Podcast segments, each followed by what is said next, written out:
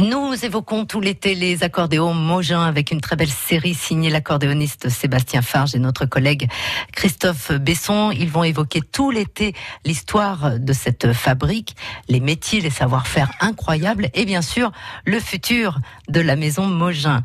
C'est en 1919 hein, que les trois frères Mogin ont créé leur fabrique d'accordéons et c'est à Tulle que ça se passe. Jean Mogin est donc le créateur, l'aîné, passionné de musique et joueur de bugle, et il engage ses frères pour fabriquer leurs premiers instruments. Oh, le succès arrive très vite, mais la société n'est créée que trois ans plus tard. Et alors, 1922, euh, parce que là, c'était trois frères qui travaillaient ensemble. Hein, avec 1922, il y a eu la création de la société des accordéons Mogin, frères. René Lachaise a dirigé les établissements Mogin pendant 32 ans. Et à partir de là, ben, l'aventure s'est mise en route. 1927, la première usine, à côté, là-bas, Cité Cazot, qui, euh, vous étiez euh, très rapidement 70 personnes. Puis l'accordéon se portait formidablement bien. Hein.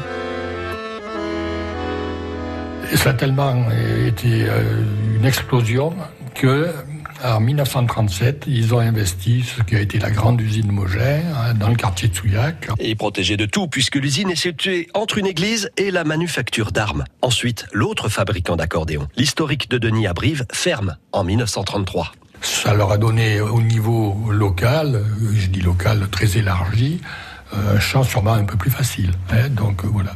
Ce qui fait que jusqu'à la guerre, ça a été la grande période, avec une usine qui aurait euh, atteint 289 personnes quand même, ce qui n'est pas rien. Grande expansion entre 1919 et 1939, on va dire en 20 ans. Ça... On va dire entre 1930 et la guerre, là, ça a été vraiment euh, un essor terrible. D'ailleurs, à cette époque-là, ils avaient ouvert successivement euh, deux magasins à Paris. Mais aucun démogène n'a voulu quitter la Corrèze. Mais eux, ils étaient corésiens, pour les avoir quand même connus tous, notamment Jean et Robert. C'était des gens euh, qui prenaient plaisir à faire du jardin. C'était des gens qui prenaient plaisir à pêcher la truite. C'était des gens qui prenaient plaisir à aller supporter le 15 local, le Sporting Club Tulis. C'est des gens qui avaient des goûts simples. De vrais Corésiens. Et avant-guerre, jusque 6000 accordéons ont pu être fabriqués en un an. Une sacrée performance. Pendant la guerre 39-45, n'ayant pas la bonne matière première, eh bien les frères décident de n'assurer que le service après-vente. Même si l'usine n'est pas encore payée. Même si c'est un manque à gagner. Mieux vaut la qualité, déjà. Ils ont eu un parcours là très très très dur. À partir des années 50, quand même, les choses sont bien reparties. L'accordéon a eu à nouveau euh, un vent très porteur. Mais moi, j'ai jamais connu l'usine avec euh, plus de 200 personnes. Moi, je l'ai bien connu avec 180.